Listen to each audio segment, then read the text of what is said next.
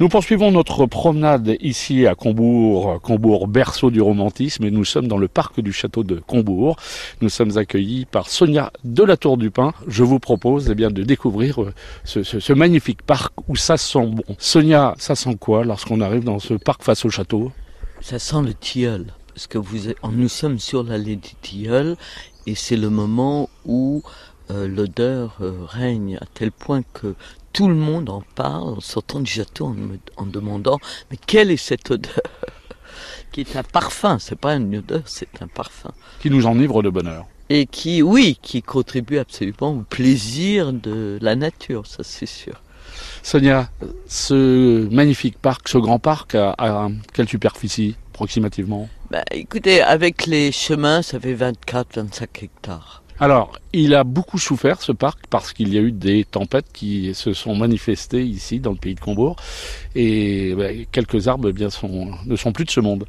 Alors, quelques arbres, beaucoup d'arbres ont, ont, péri et surtout en 2000, lors de la fameuse tempête, ça a été un, une catastrophe. Et il y, a eu, il y a eu la tempête de il y a eu 89. Oui, oui, et de 89, 89 et 2000. Oui, voilà. Les deux tempêtes ont vraiment euh, blessé le parc énormément. Et depuis, les, les arbres euh, sont plantés successivement. Et tous les deux, ans, lors de la fameuse fête euh, des floréales romantiques, l'Office de tourisme nous offre une, euh, un arbre qui rappelle les voyages de Chateaubriand. Alors il y en a déjà deux qui ont été donnés, comme le cèdre du Liban et le tulipier d'Amérique. Sonia, François-René de Chateaubriand euh, aimait, bien sûr, se promener dans ce parc où nous sommes. On, on connaît un petit peu son parcours, on sait ce qu'il affectionnait il, Oui, il affectionnait les bois, ça c'est sûr, et la nature, et il faisait des kilomètres. Euh, à l'époque, on parlait de lieux, et lui-même rapporte dans les mémoires que lorsqu'il était pendant les années entre 17 ou 15 et 17 ans où il se cherche, il allait se promener dans le parc, enfin pas dans le parc, dans les bois de Combourg attenantes au château, en traversant les prairies avec sa sœur Lucille.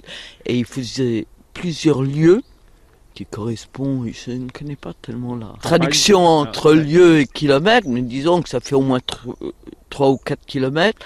Et avant de revenir au château, il s'arrêtait à l'embranchement des deux chemins devant une humble croix de pierre qui a été ramenée depuis à côté du château.